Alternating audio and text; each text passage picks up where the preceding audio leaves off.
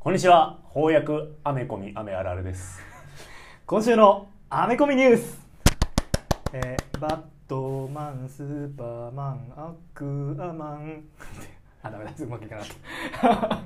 ったジャスティスリーグの歌あのマーベル・シネマティック・ユニバースの,、うんうんあのスタートの音楽あるじゃんああうんわかるわかるあれに DC のヒーローの歌詞をつけるっていうハイコンテクストなギャグをやろうと思ったんだけどああめっちゃリテラシー 求められるいわやーちょっとうまくいかなかったです練習しておきます、えー今週のアメコミニュースは、はいえーっとえーアメコミファンの祭典、うん DC ファンドームの情報解禁ということですね、へええっと、DC ファンドームはうんオンラインで開催される、まあ、その DC の、ほうほう、えーゲームアニメドラマ映画の情報を、まあ、バンバンこう解禁していって、へえあこん今年の新作みたいそうなそうそうあーそうこれからなるこんな展開が待ってるぜっていうほどああ煽り煽りがあるわけですね煽りがあるやつなんですけど、うんうんえ昨年もありましたが今年も、えー10月の17日にうん開催されることが決まりましたというニュースですおね。めでたいえっと前回は、うんあのこの前やった「スーサイドスクワット」はいはいのあの、えー、と2作目というか3作目というかあれの予告なんかを解禁したりしたんだけどは今回はまたねあの新しく、えーと「ザ・バットマンああー映画やるよね」とかですね、うんうんあと「ロック様」主演でほ「うブラック・アダム」という、まあ、シャザムの敵キャラへえなんですけど、うんうんうんの映画をとかですねそういうのの予告編がどんどん解禁されていくんじゃねえかなと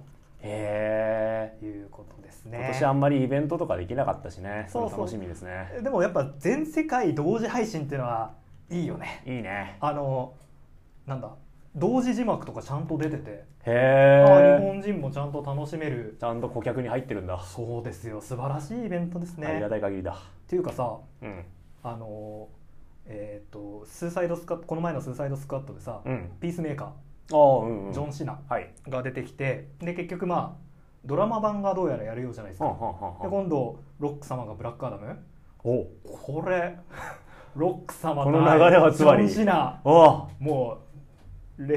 レッスルマニアのメインイベントです よね WWE そ のうレスルマニアはあなるほどちなみに2人1回レッスルマニアのメインイベントで戦って、うんうん確かロックス様があ勝ちあましたねじゃあ次こそはうんっていうところもあるわけですねまあでもピースメーカーとブラックアダムだとブラックアダムの方にあやっぱこう選手というかキャラとしての格があるキャラねキャラとしては ねやっぱねまあピースメーカー言うてもスーパーパワーないあまあ確かにねまあというわけでね、はいはいえー DC ファンドもまたちょっと楽しみだなとうんうんえー思いますが、えー、と今月の18日はあはあでしたっけ1819だったかなバットマンの日ああバットマンの日、はい、今控えてます月いよいよねですねうん、だからまあこれからまた DC の方も盛り上がってねえー盛り上がっていくんじゃないかなというふうに思います。楽しみですはい、というわけで、えーというわけでというか全然関係ないけれ ども、えー今週のテーマは「シャンチー」ですなんせね。なんとこの流れで DC じゃないということなんです がシャンチーですねえシャンチーですね。えっ、とまあ映画ですね。シャンチー・テンリングスの伝説が公開されましたね公開されましたんで、はいえーまあこちらの方と、うんうんそれから合わせてえっ、とシャンチー、えーブラザーズシスターズという翻訳アメコミも共に扱っていこうかなと。これも映画化に合わせておそらく翻訳され翻た訳されコミックスですねですねう。んシャンチーはね前の収録の時もちょっと話したけど、うん、知らん。うん、全く知らんキャラで誰だとやっぱさあのゲームとかに出てるキャラクターとかそうねアニメでちょっと出てくるとかねねあるとそうまあ、存在ぐらいは認知できるとこあるけど全く知らなかったねこれまでまあ我々もね曲がりなりにもまあいろんなアメコミ読みそれなりに解説書を読んできましたがが「シャンチー?」ってなりましたが確かにはいあまあでもそれもそのはずみたいな、うんうんえー、と今回の解説書を読むと1970年頃に、えーカンフーブームえにーブルース・リーの時ですねちょうでど、作られたジャケヒロうんうん、えー、と「燃えよドラゴン」が1970 1973年2とか3とか3とか、うんうんああ二か三だねそろそろあれですか「燃えよドラゴン」50周年ですか確かに「燃えよドラゴン」50周年ああ盛り上がりそうですねああカンフーの波来てますからね今カンフーの波ちょっとじゃあ先取ったわけですね、うんうんカンフーの波をね カンフーヒーローということで企画されたんだけど、はいえーっとしばらくまあ、不出遇番がの時代が続いたようですなよくねなったんですがうんえっと1973年に登場し10年ぐらいは連載があったと「うんうんうんマスター・オブ・カンフー」って雑誌だったんですね。カンフー映画ブームとちょうど重なってる感じですよね、はいはいはいはい、でそれが終わってしばらく出番がなかったんだが2000年代に入り、えー2006年のシビル・ウォーのうんうん流れの中でまた話があのメインの、えーマーベル・ユニバースにちょこちょこ登場するようになり、えー、と今回2020年にミニシリーズとして、えー刊行された、まあ、作品が翻訳されたって感じですね。そうですね結構最近の本当にじゃあ刊行されてすぐ翻訳って感じなんですかそうねですね、うんうんうん、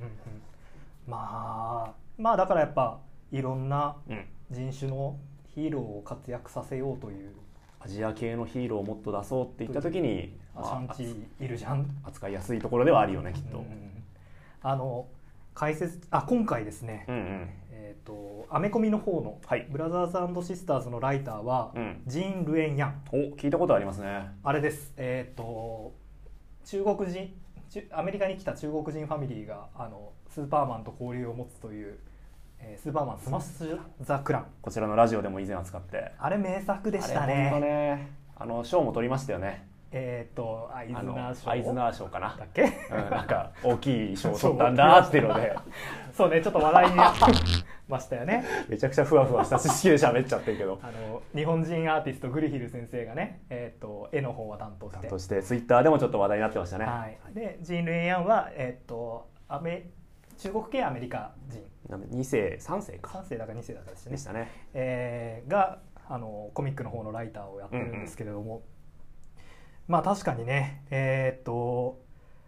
解説書にねそのシャンチーは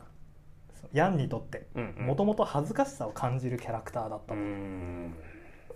まあわかるよわかるわかるはあのもうすごくカンフーなんだよね あもうほんあの勘違いカンフー野郎みたいなとこまで行きかけてるよ ねあのさえ中国行ったことある中国あの空港のトランジットで使ってないですかね実 質ない私は中国行ったことないんだけど、うんあそれこそ中国のあのトランジットでしか あのどうなんですかねああいうなんつうの竹林あ竹ね、うんあー竹イメージ映画よく出るよねあと霧がかかった高い山にあーえ寺みたいなあるあ る見たことないけど見たことあるわあるよねなんかそういうコテコテのうんうん中国感っていうのが多分、えー恥ずかしい恥ずかしさにつながってるいうところねまあ、我々も勘違い日本描写を見た時の、うんある種の恥ずかしさはあるあのるで、よねヤクザヤクザ 侍寿司天ぷらうん女体 盛り女体盛り女体盛りってそうなの日本日本のあれなんだおそらおそらくなるほどね。っていうこともあったんだけど、うんうんえーただまあ、あのージン・ルエン・ヤンはあのーやっぱそのえーメインではないはい人種であるっていうことをアメリカ社会で生きるっていうことをうんうん書くライターだからね、えー今はそのアジアンアメリカンとしての自分の誇りを持てるようになった時にこのシャンチーっていうキャラクターがすごく可能性に満ちてるんじゃないかということで、まあ、ライターになったってことですね。自分自身のこのアイデンティティの問題がキャラクターとつながってくるってなんかいいけなんか羨ましいですよねあそうなかなか我々にとっては経験しにくいところかもしれないじゃないですかそうだね日本でうん長年育ってきたっていうものを考えるうとんそのアイデンティティの揺らぎを果たしてどれだけ感じられてるかっていうのをまあ、今後どんどん変わっていくとは思うんだけど、うんうんやっぱりこう日本にいるとね日本人であるっていうことをこう強く意識せずにそうなんですよね入れるからね衝突が少ない少からなねい日本人かつ男性として我々生きてるからやっぱりなかなかねあーその辺はあーそういうアイデンティティについて、まあ、苦悩がないえ ーわけですよね。うんうんうんうんうんまあ、良くも悪良くくもも悪くも ねまあ、そういう意味であのあのアベンジャーズの中にあのアベンジャーズの中にねね神々たちの中に、ああのマーベル・シネマティック・ユニバースという世界の中にうん、アジア系ヒーローがボンと出てくると、ね、ぜひこれからもね活躍してほしいとこですそようね。です。ねあのーまあもちろんこれで終わりじゃなくて、うんうんシャンチーの活躍はマーベル・シネマティック・ユニバースの中でこれからも続くと思うんで、まあ、そういう意味でもちょっと見ておくといいかなって感じですね。映画もコミックスもどっちも面白かったですね。あちょっとやっぱお話はかぶってるようなかぶってないような、ああそうね。被ってるような被ってないようなですよってね感。じでしたね絶妙なとこでしたね。まあ、今回まずはじゃあちょっと映画の話をして、はいその後コミックの話もしてとやっていきましょう感じでやっていきたいと思います。えっ、とネタバレいつものように全然気にせず話していくので未読未見の方はご注意ください。ぜひ映画館に行っていただいて、うん、あとこれ電子書籍版書籍版出てるの出でてますんでそちらで買っていただいでて、もいいですしどっち先でもいいとそうだねうん。どっち先でもいいですね。ぜひぜひはいじゃあ今週も頑張っていきましょう頑張りましょそういえばさ、う。うんうん。あのカンフーやってたよねカンフーやるっていうのがさ ああ楽しいカンフーシューズは持ってたよ。 あの学生の時とか酔っ払うとこう型やってた よね懐かしいですね。中国憲法やってたそうって中国憲法やってたんですようんね。けどうですか今回の映画は経験者中国憲法経験者から見たシャンチー難しいとこですねう。んまあカンまあカンフー映画っていうジャンルが一個あるんですよね。そうだね中国憲法をテーマにしたジャンルとしてうんうんうんうんあるねそのカンフー映画っていうジャンル自体もちょっと語りにくいものではあるんですよね法、うんつまりその、まあ、ゾンビ映画とかと似てるかもしれないですけどおほうんすごい量出てるんですよカンフー映画っていうジャンルああそうだそうだろうね、うんだから歴史もすごくこう多角化しててさはいはいはいはい一口にカンフー映画ってこうだよねって語りにくい結構もう何細分化ってそういうか本当に細分化されててああそうなんだ歴史もさうんうん例えばゾンビ映画だったら一番最初の作品なんて位置づけられるかなまあき基本的にはロメロ監ロメロ督版ののゾンビかなじゃないですかうんで例えばカンフー映画だったら、まうあ、ん1970年代のブルース・リーの映画がやっぱ原点にされがちなんだけはいはどいはいはいでももちろんそれより前からずっうんとうんうんカンフー映画作られ続けてるしうんその歴史一つとってもなかなか語りにはいはくいはいいはいああまあゾンビ映画もねそれよりも以前から ホそワイトゾンビとかあったわけだからそういうことねうしかもそのオタクというかマニアがやっぱいるわけなのでああそうだよね適当なことを語る熱心な方といよねそうそううまんあ殺されてしまうところでもあるのあでの普段着が黄色いジャージの人いっぱいいるもんねそう普段からヌンチャク持ち歩いてる人いるんでねうんただまあそういうの置いといて雑語りとしてね雑語りとこれしてでも言い訳を言った上でああそうねちょっと予防線を 予防性をあった上であった上で言言ううとと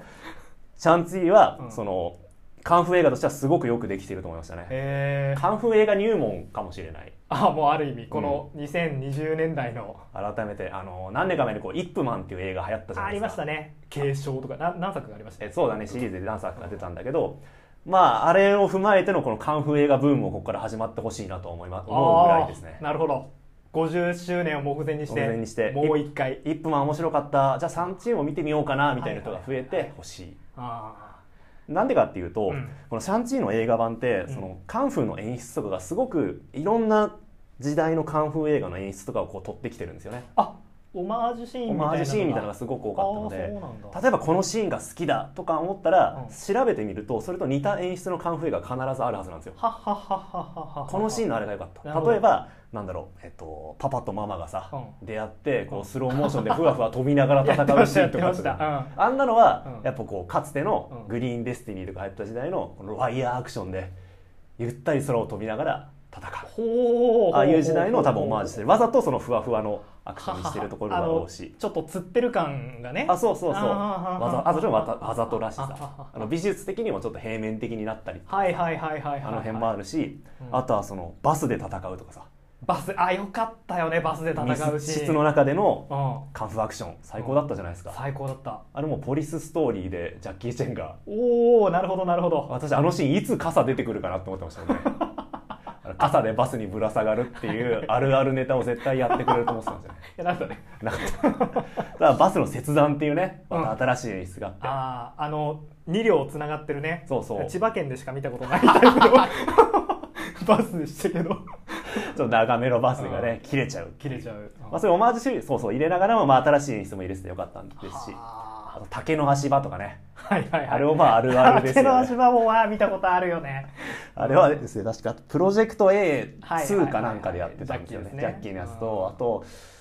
ラッシュアワーでもやってたんじゃないかな。ああ言われてみればあるあるめっちゃあったなああいうのも、そっかそっかこれはってなるしね。はいはいはいはいあと、俗俗少林寺36号って いう映画もあるんですけど、それでは詳しいな竹の足場うをん組むっていう修行シーンとかも出てきたんで、えまたそういう竹の足場とカンフーっていうのも一つのさあー修行っつえばやっぱ、うんうんあの山奥の人里離れたところにあるうんうん寺院的なとこ ろで、あの何人もこうピシッとせ整列しはたいはいはい整弟列して子たちが「はっはっ!」って言いながら修行するやつあコーチが声を出してねその声に合わせて肩を訓練するとかねめっちゃあるよね。 めっちゃあるあとはまあいやあの木を殴るとかあでーす木ねを殴るもうんあるあるあの木を殴って木がへこんでいくとかね、はいはいはいはい木人剣とかもあるもんね そういうあれ少林寺木人剣とかもありますしねあー少林私が中国拳法やってた頃の、まあ、先生にあたる人の先生、う私の上の上の先生はいははいこう型の練習してるうち寺に、うんコンクリートの壁に穴が開いたん だっていうことを言ってたらしいよマジでもう漫画のキャラだなだって、まあ、時代もあるんでやっぱココンクリートの質が悪かったとかそういうのもあるかもしれないんですけどやっぱそういう伝説をやっぱみんな持ってるんですよいやねー今回もねシャンチーね木殴りまくってへこませてたもんへこませてたもんしましたもんね帰った時にねこうなんか実家のあの身長伸びるのを刻む柱みたいに 確認してましたあもんね拳をねあの穴開いた穴に拳を合わせるあとへこんだ床に足を合わせるとかねあーこれもまああるあるっちゃあるあるですよなねるほどあとまあアクションのレベルで言ってもうん例えばこのシャンチーの使ってる拳法みたいなのも、うんうんまあ、中国拳法的にはこうよく、まあ、南拳とか言われるんですけどほうマジで詳しいな南県どういう字書くの南の県南の剣とかあー南剣あのジャッキー・チェンとか使ってるのが南剣なんですこれ力強い動きで直線的へで、ーまあ、おうおうおう男らしいというほうかほうほうほう派手な動きをする剣法おうおうおでう、まあ、そんなの使ってるのであこれはジャッキー・チェンの使ってたあれに似てるおーあとそもそもこう腕輪を巻くっていうのはもいジはいはいャはッキいーの修行のシーンとかでね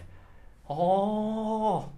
はいはい、腕輪はい、を巻いてこの空気椅子みたいな体勢になって。あるよねこういうプそうルそプうルってマやーつねブーっていうんですよねあの方 をあれやって鍛えるとかもうん来てるだろうしおーそういうカンフー映画あるあるすごくあってわなるほどあね嬉しくかったですねはあと武器も結構多彩でいはいはいはい使う武器、はいはいはいえっと、天輪グスが戦使うのはうん結構変わった形のこの鍵型の武器使ってるじゃないですか、はいはいあれ「こう」って言ってうんあれも中国拳法で使われるほ両手に持って使ったりするんですけどはい武はいはいはい器ですしあるいは妹が使うのはあなんかないなんつうのあの手裏 剣紐ついた手裏剣そみうたいなな分動のナイフみたいいのにこう縄をつけてうん上標っていうんですけうどんそういう武器を使ひょうってねそう標ですね縄付きの縄標って書いて上標って言うんですけあ上ど標うんそういう武器を使ってたりしてな、うん、あれはまあ紺ですよねあこんね棒一番最初スのタンプそうそう勉強する武器と言われ る紺あこんがもう何基基本本ななんんだだあれをスタートで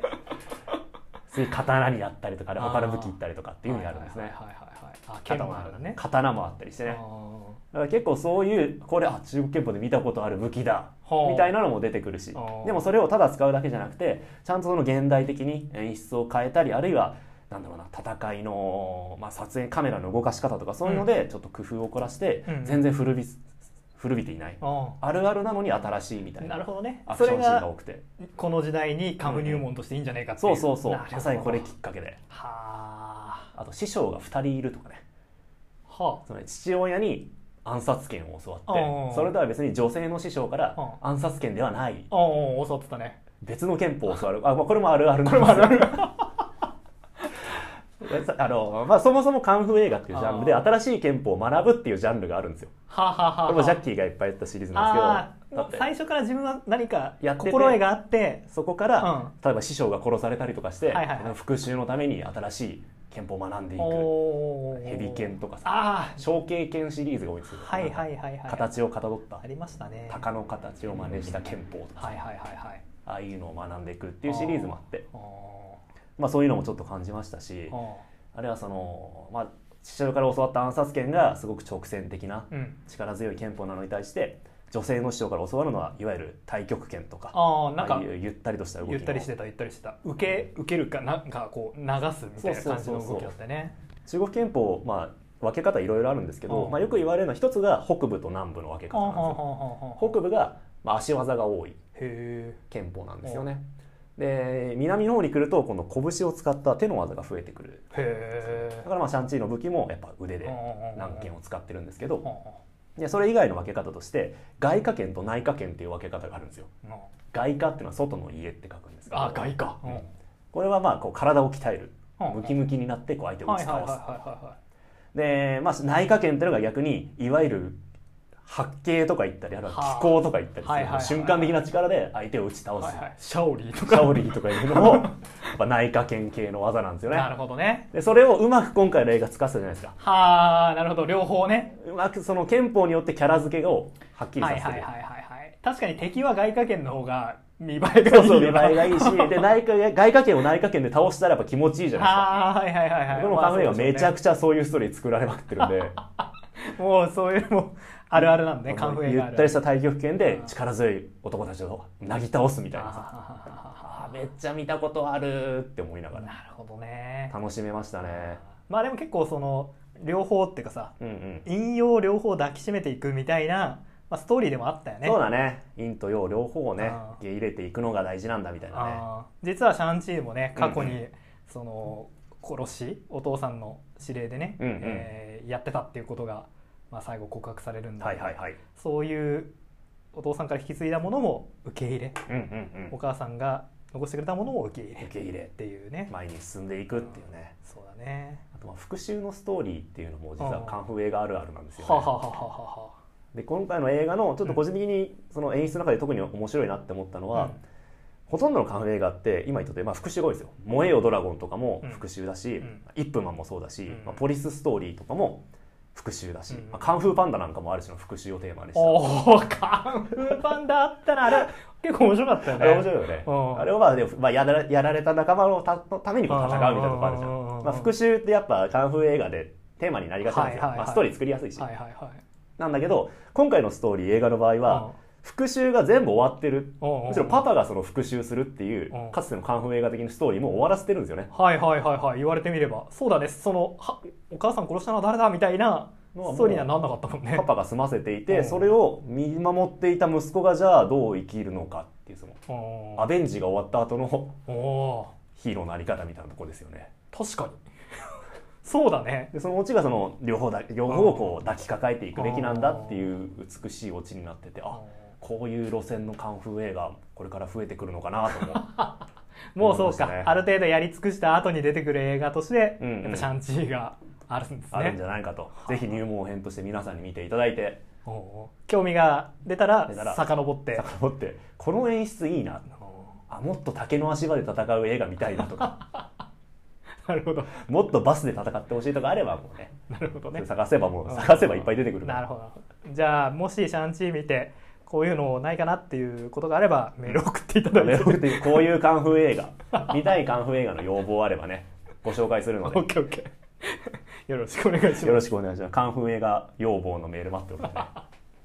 カンフー映画としてめっちゃ面白かったんだけど、うんでも途中からなんかジャンル変わりましたよねそうだっけなんか大怪獣大決戦みたいになってったじゃないですかいやもうめっちゃ面白かったんだけど うん全然カンフー関係ねえじゃんってなってきてそれはそれで楽しめましたねああ、そうね。なんか、あのーそのいわゆるカンフーらしい人里を離れた、えーその秘密の秘密のあカンフー寺院みたいなね寺院みたいなところで捉えられたらあの急に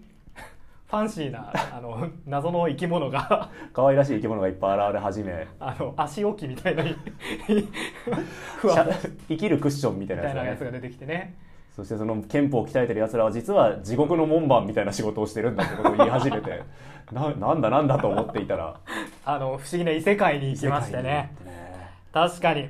にでさ異世界もさうんまあなんかキリンなのかな、うんうんあのなんだもののけ姫のはいはいはい死神様みたいなああうんうん、うん、やつとか、えー鳳凰ですか、燃える鳥みたいなやつとかねとかねあの水の中には竜がいましたし、竜がいてまあそうね急にうわーっていう感じの世界観ジになりまャンルしたけ転ど換楽しかったですねはいまあ確かにね あの敵ですか地獄の門から出てくるやつ、魂吸う楽しいですやつあれ良かったですね怪獣造形的なやつあのまあ見た目うんまあまあ見た目も私は嫌いじゃなかったけど、うんうんあの物理攻撃が効かないっああうんうんうんていうのは、結構ビジュアルとして良かったなと思って、はいはいはいあのお父さんの部下たちがねう、んうんお父さんの部下たちもさ近代兵器っていうほど近代兵器じゃなかったよねなんかあれもなんかん光線銃の形をした銅みた銅いな そうそう銅銅でしたよねあとまあ手から刃が入手るから刃を入るまあは効かないっていうね、うんうんうんでその竜の鱗で作った武器なら勝てる倒せるっていうあれもまあ良かった 良かったっていうかあいいファンタジー設定いいですよね。あのやっぱねその物理攻撃が効かないっていうのは良かったですねほうほうほあれまあ、まあ、今回ねシャンチーがあの太郎の村でさう。うんうん。あの収めてくれたから良かったけどもしかしたらあれが普通のねああ我我々々のの世界世界に来たかもしれないんでね、うんうんそしたらそれはそれで良質なモンスター映画パニック映画が見れたんじゃないかなああなるほど物理攻撃はたる、うん通用しないそうそうそうそう竜の鱗が必要なそうそうそうそうモンスターパニック映画面白そう面白そうじゃない面白そう面白そうっていうね感じでまあ面白かった ですけどあのえっとテンリングスうんって今回組織の名前として出てきたんだけど、パパの秘密結社はい、あの MCU の中では「テンリングス」ってね、えっと、アイアンマンのうんう1で、えっと、トニー・スタークをさらった人たちとうか、んうんうん3にマンダリンっていうあの今回も出てきたけどねあのヒゲもじゃのあああのマクベスのモノマネしたら助かったっていうそうそうはいはいは怪しいげな人とか、まあ、名前は出てきてたんだけど、うんうん実はあのそれは語ってただけだと、うんうんうんね本当のテンリングスは、まあ、シャンチーのお父さんだったっていううんお話だったんだけどテンリングスとかマンダリンってあの原作のコミックスだと指輪なんですようんへえであのすごいパワーをこ秘めてたほうほうほう秘めてる指輪で、まあ、アイアンマンのヴィランなのかなっていう感じだったんだけど今回はねそれが腕輪というアレンジになっててはいまあさっき言ったようにカンフーなのかなああなるほどイメカンフーイメージだからってことなのかなあのテンリングスのうんうん演出というか表現方法もなかなかかっちょよかったですかっね。こよかった ねかっこよかったわハンネルみたいになってましたけ どあの飛べるし飛べるとあかーななんかジャンプというかなんというか正直あの最初こうポスターとかさ映画の予告とか見た時に腕腕はっていうのまあ少なからずやっぱうんあったじああったんですよ私はういんやでもまさかこう使うとはねっていう良さでねさすがですねさすがでしたねあとそのやっぱ今更こんなすげえヒーローとか神々とかいる中で、うんうんカンフーマスターがどこまでいけるかっていう問題は多分あったと思うんだ けど、そうねうん、でもあれがあることでもうねもう垣根は超えられますうんからね説得力あるこれからまあアベンジャーズにね、うんうん入るんだかなんだかわからないけど一緒にこう大きな宇宙とか、はいはい多元世界とかそういうのと戦う時もまあこれならこれなら説得力持っていけるかな殴りつけられますよってねいう感じかな、うんうんうんあの今回そのファンタジー世界っていうか 行ったじゃないですか、はいはいはいもうなんか全然知ってるキャラが出てこなくて あのそうだね言われてみれば コミックスの方ではさ、うんうん最初に龍脈の話の時さ、うんフィン・ファン・フームっていうさ、うんうんあのマーベル・ユニバースでよく出てくる、まあ、怪獣キャラがはいはいはいいたりしたんだけど、わからないもしかしたら元ネタあんのかもしれないけどでもまあ少なくとも私はピンとこなかったんだよあのあの世界にいる生き物 たちっ愉快な可愛い動物たちていうかさ今回さエンドクレジットを除くと、うんあのえっとドクター・ストレンジに出てくるウォンボンさん出てましたと、ねあのハルクに出てくるアボミネーショうんうんンうんが地下格闘技場で戦ってたじゃんあったあったあれ以外にマジで一人もこ MCU キャラらしいキャラは出てこなかった気しますうね。だよねうんうん、意外だったなだかあらあなるほどなんかさ結構ほらブラックウィドウでもさタスクマスター出したりとかさはいはいはなんいか結構あるじゃん、マーベルのキャラを引っ張ってくる、うん、そういうのがあんまなかったから、まあ、そういう意味でもなかなかうんうん、フラットにフラットにこの映画から見始めても大丈夫ですね かな大丈夫かなわからないでも俺やっぱねそのカンフー映画としてシャンチー見てたら、うんもう少し違ったかなと思うんだよねちょっとねマーベル・シネマティック・ユニバースの中の一本だから、うんうんなんかあの関係ないところで なんかえき期待というかもなんかなんかそういうマーベルキャラ出てくるんじゃないかとかその見方が多分正しいと思いますけどねそうカンフー映画としてシャンチー見るやつは多分そんなにいないと思うのでそうかあーさっきジン・ルエン・ヤンのさ、うんうんこうちょっとそのアメ中国系アメリカ人としてのアイデンティティのはい話はいはい少ししたけど、やっぱやっぱなんだろう難しいよなその、やっぱ黒人のヒーローを作ろうと思ったらワガンダ・フォーエバーみたいになっちゃうし、あーはいはいはい、えーアジア系ヒーローを作ろうと思ったら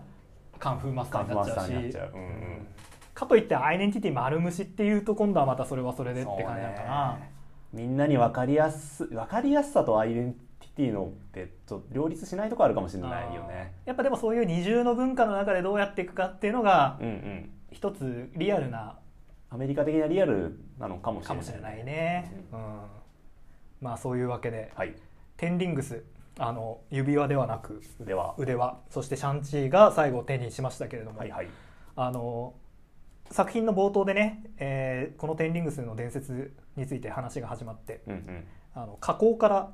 拾ったっうんうんていう話もあれば、はいはいはい墓から盗んだっていう話もあるとだから出自結局不明だったねうん分かんなかったんだよねでエンドクレジットではなんかすごく昔からあるみたいでようだみたいなで何か発信してる、信号を出してるとうん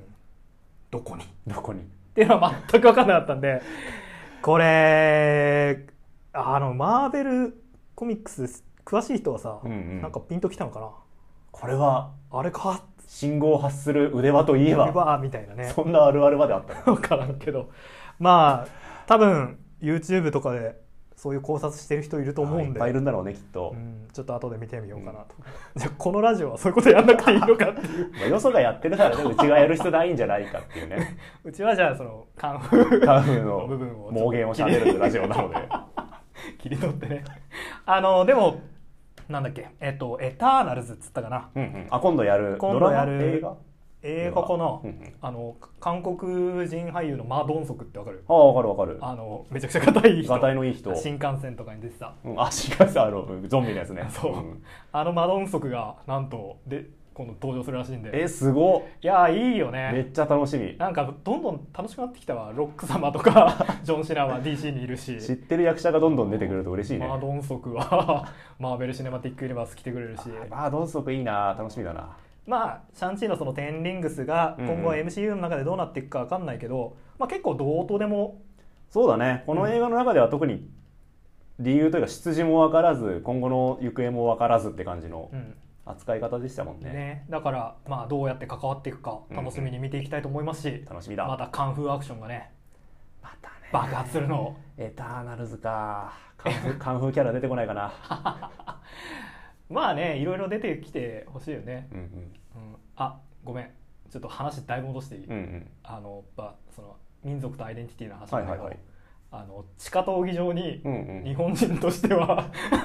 どうなのっていうキャラいましたよねいました ね。私割と好きですね。。あ俺はああいううの大好きなんだけどああのジーン・ルエン・ヤンが気恥ずかしく思ってたの はこういうところなんこうだいう のろうな私恥ずかしさも分かる、うんうんあのちょっと今今分かったわ気持 ちそうねやんのやんの恥ずかしさ分かったわ、というわけで、はいえーぜひ劇場でいや映画ほど面白かったんでね確認してみてくださいいろんな楽しみ方ができます、はい、さてでは、えー映画に合わせてうん翻訳されたと思われるブラザーズシスターズの方をちょっと話していこうかと思うんですけどはい、あらすじを説明しますと,、うんうんえーとまあ、シャンチーが、えーなんつうの普通に一般人として暮らしてるってところは一緒ですねそうですね、映画と違って駐車場係じゃなくて、えー中華料理屋で中華料理屋さんのバイトかなんかお手伝いをねしてますよねしてますが、えーとかっていうことをやってたらですね、えーお父さんの作った組織から、おうまあ、敵が襲いかかってくるとなんてこったい一緒だ導入一緒だ導入一緒だでえっとまあ妹がうんうんどうやらそのお父さんの作った組織で、えーめっちゃ暴れて るということでその父の呪縛から妹を救うために、えー妹に会いに行くということでまあパパンが作った組織のために妹に会いに行くっていうところは一緒っすね。ああそうだね映画とあ似てるね言われてみると、うんただまあ妹のキャラクターは映画とは全然違いました全然違いねますね。あとあの組織もうんテンリングスではなくて、はいえーファイブソウェファイブウェポンソサイティファイブウェポンソサイティ五兵衆五兵衆五つの兵兵兵つわもの兵つわものの衆は宗教の宗派の衆でうんすねファイブウェポンソサイティということです ね5種類の異なる武術によってまとめられたはい組織という感じでしたね、あの名前違うんですけど、うんまあお父さんがあのー不老不死ではいはい昔からそのなんつうのこの組織を使って歴史の陰に至ってのは一緒ですね、うんうんうんでえっ、とまあ5つの宗家からなってるとこれがまたいいで すよねえー必殺コンコンソー家、えーハウス・オブ・デッドリー・スタッフこれがねコン、まあ、棒で戦うさっき出てきたね、暗殺組織、う暗殺組織なのかこれはあの漢字でね必殺必殺紺とか刀とか、はいまあいろいろあるんだけど必殺なんとか総なん計とか総計ハウス・オブ・デッドリーなんとか なんとかデッドリーセーバーで刀とかねいいですね、デッドリーハンマーでまあハンマーとかうんねあと剣でハウス・オブ・デッドリーハンドハンドハンドフィストじゃねえんだっていう、まあ、これはその英語と漢字のなんかこうイメージの違いを感じます よね名前を両方聞かされると、あの我々はね日本人だからさ、うんうんこの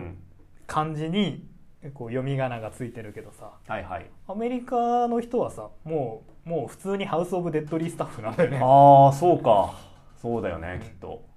かっこいいのかなかっこいいのかないい名前だってなるのかな おおってなるのかな わからんけどわからんなまあでもこの独特のやっぱ世界観ありますうんうね、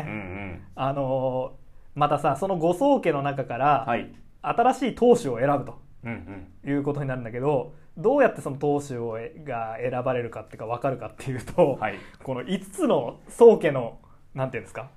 紋章というか、うんうんあの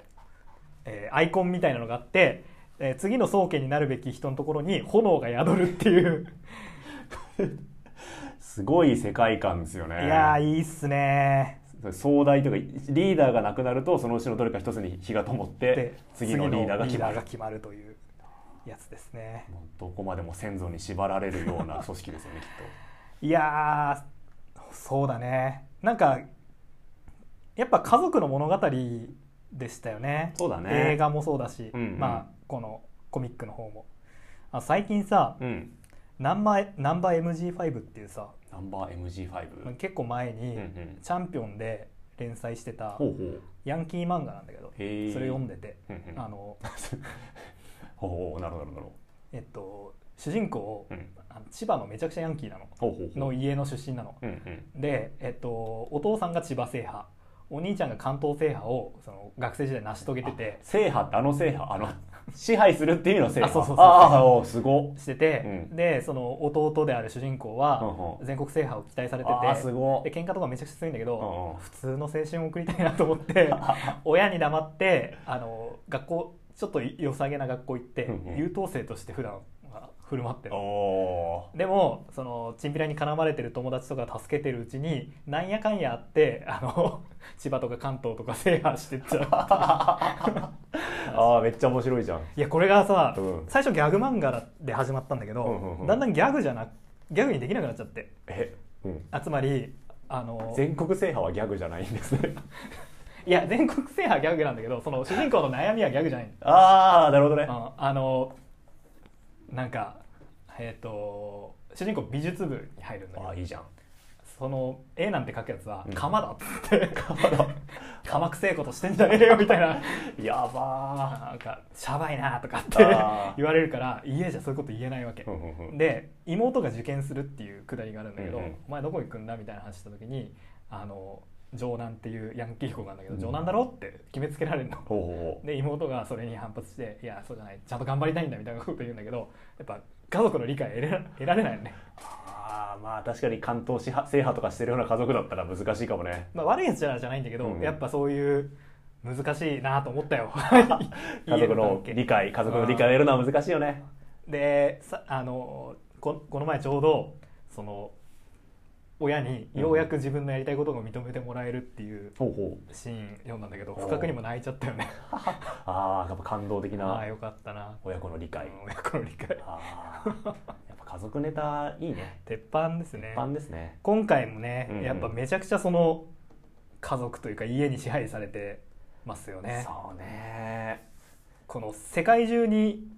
デッドリーハウスがあるうんうんフランス、フランスえーイギリスイギリスえー日本にもあります日ね本にもありますね、えーハウス・オブ・セーバーは日本人です日本ね人たけしですねたけしさ んたけしがちだよね あの日本人のキャラたけしがちただよけねしあるある かもねたけしをよく見る気する私でよく言うも世界のたけしってそういうことだったのか来たのじゃなくて えーっとまあなんだ妹のキャラが全然違いますねそうだねえー、と今回妹はまずもうなん弁髪あスキンヘッド、スキンヘッドですね完全に髪を剃ってはい、であと武器ハンマーですハンマーですね、あのうん本当にハンマーです ねハンマーで殴りつけるタイプの妹ですが映画だとね、映画だと、まあ、上標を使って、はい、ひょう、まあ、手裏剣みたいなものを投げるキャラでしたが、はいはいだからどっちかというとこのコミックスの方では、うんうんなんだっけハウス・オブ・デッドリー・ダガーダガーっていうヒョウを使う女の子がいるんですけど、シスターダガーですねシスター・ダガー、うんうんフランスの人フランスの人この子の方が映画の妹に似てますね、そうだねビジュアルイメージキャラクター含めていわゆるアジアンなうんうん黒髪の黒髪のちょっとパッツン気味のキャラで女すのね子ツンデレでしたねツンデレでしたね めちゃくちゃツンデレでしたね人気でまあ人気出そうなキャラですよねそうねなんかやっぱ一番可愛げというか、うんうんあのコミックス的なあれはありましたねうんうんあと今回、まあ、敵は、えー、と幻獣っていうか悪魔じゃなくて、えーキョンシーですキョねンシーですねキョンシーえっ、と道教に出てく道教的な怪物ですよねあそうなんだあのお札貼ってそう倒すやつだよねああの、えっと関節が曲がらない関節が死後硬直しちゃって歩けないのでぴょんぴょん跳ねて飛び回るキョンシー映画も結構あるんですかねキョンシー映画もなんかジャンルとして確立してるっていうねうんあれなんか有名なのあるよねてんてんちゃんが出てくるやつ霊言霊言同士霊言同士かだっけ、うんうんあれ日本でもヒットしたよねはいはいはいはい一時期すごくブキョンシーブームってあったって言いますよね、うんうんやっぱ中国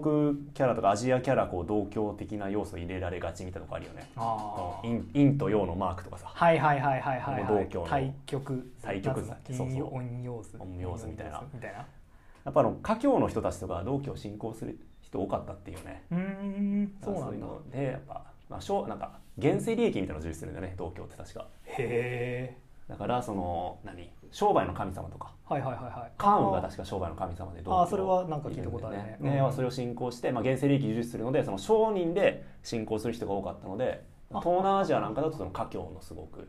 信なるほどな仰る対ほ象どとして同郷多なるかっほたどしなるほどチャイナタウンとかでもやっぱり多いんじゃないかなう今でも。ーんそっかそっかまあい新天地求めうてん外に飛び出した人たちはやっぱりそういう減税ね利益えーそれでそういうイメージがイメージが、まあ、作品の中でもつきつきがちなのかもしれないよねなるほどね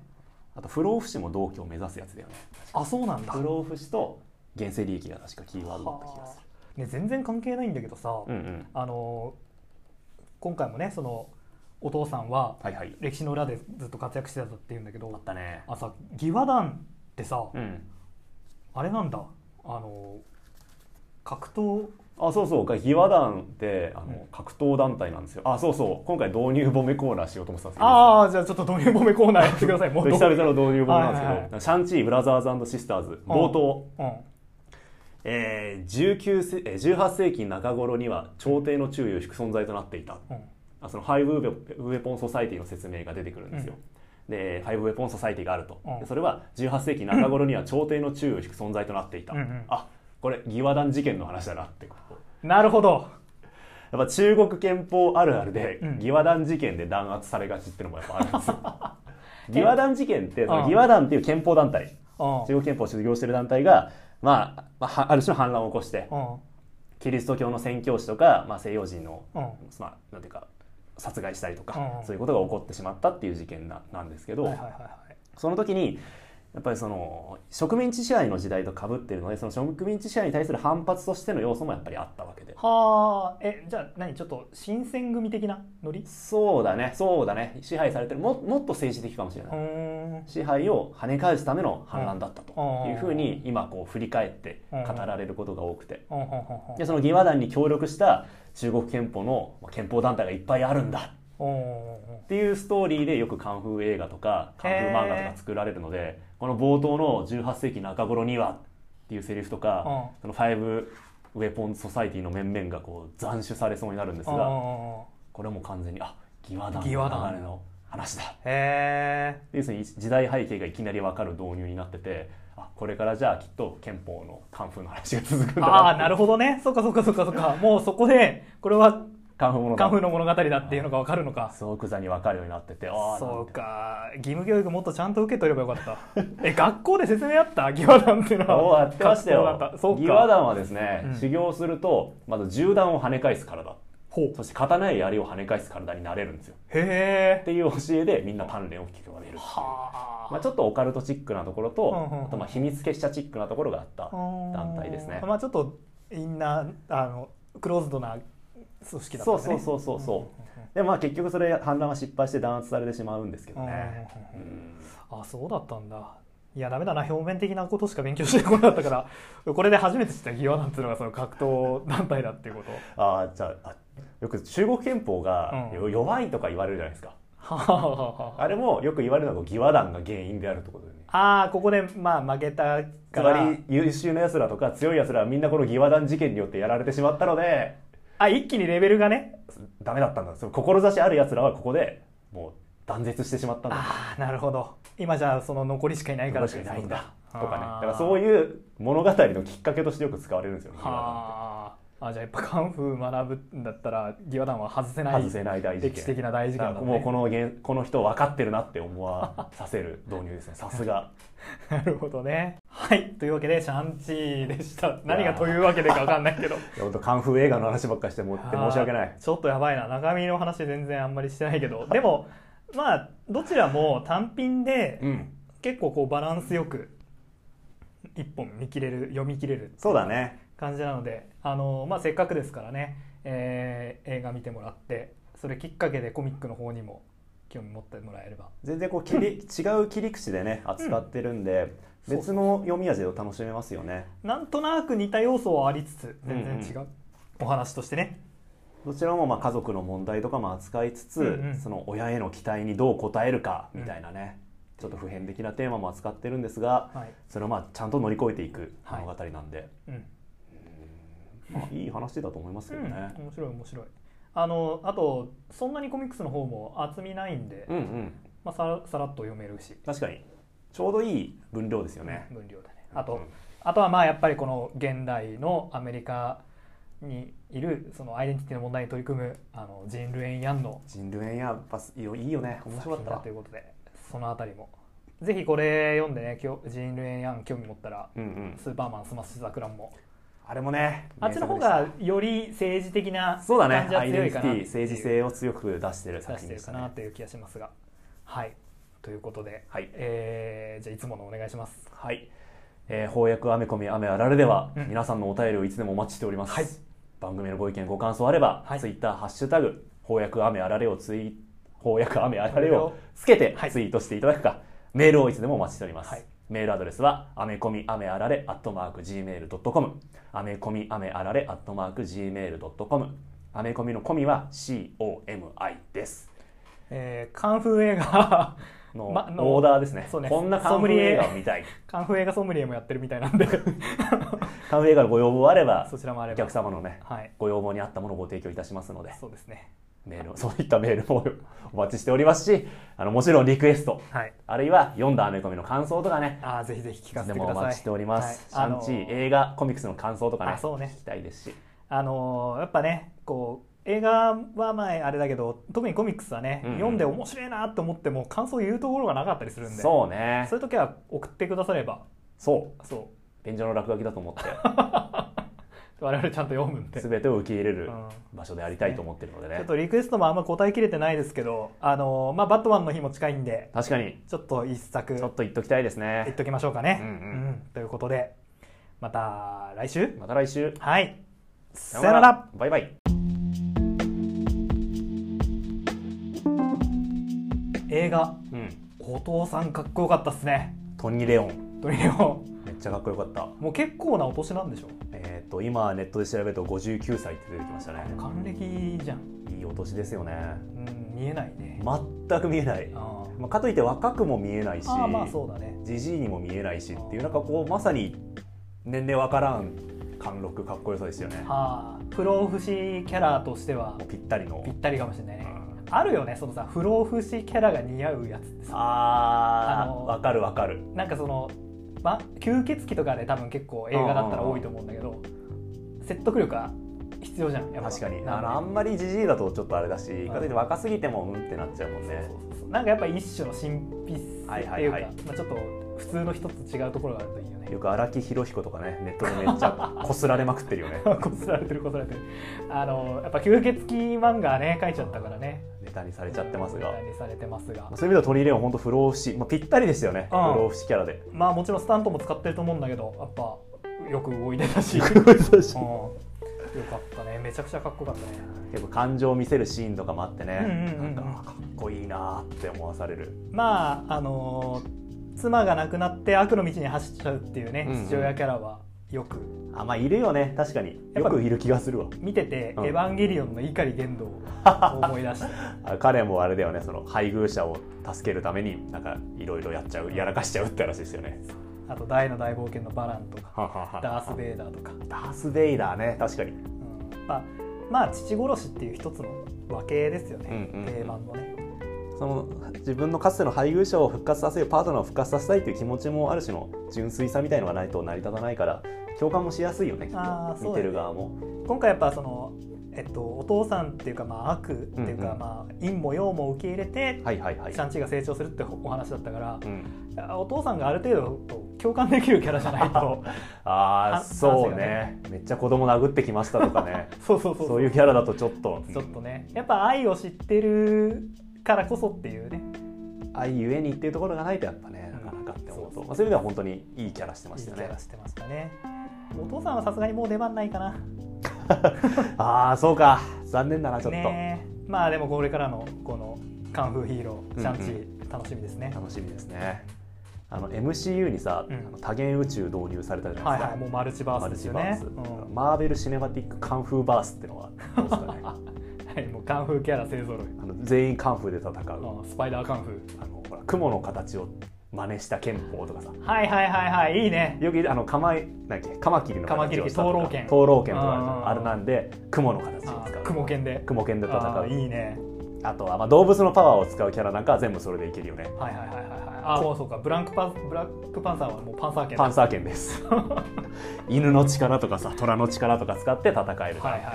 で、まあ、く盾を使った武術ももちろんあるしああ中国拳法ってそうか結構武器ありだからいきねなりうん結構多いのでハンマーももちろん使えるしさうん盾の拳法ってもうねキャプテンキャプテンカンフーじキゃんャプテンカンフー使えるし えー雷神ソーももちろんいけるしうんアイアンマンもねうんあの木人で代用すればいいので大丈夫 ですいけます鉄拳で見たことある木材製のアイアンマンになりあまあすねなるほどねでそのマイノリティのキャラが必要であるってなったらこの海賊海賊回転の海に族と書いてう中国のそのイスラム教徒のはあ人はたあはちあですよねで海賊にももちろん憲法があって もう中国拳法の知識どんどん出てくるじゃん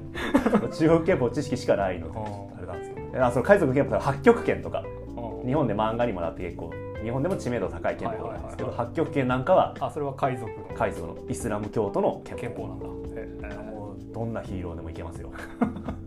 もうじゃあそれだけで一つそうそう全員カンフーで戦うじゃあこれからなんだかマーベルカンフー対戦ま マーベルカンフー対戦いけます、いや一本やれるねうんあのアベンジャーズマンションうん梁山泊っていういいね世界観あるね、もういけますね、うんまああのマーベルには、えーアイアンフィストっていうねあ有名カンフーキャラド カンラフーキャラいたじゃんドラゴンの力を宿したキャラあやっぱドラゴンなんだな確かにカンフーキャラ今回もドラゴンだったもんねだね楽しみです楽しみですね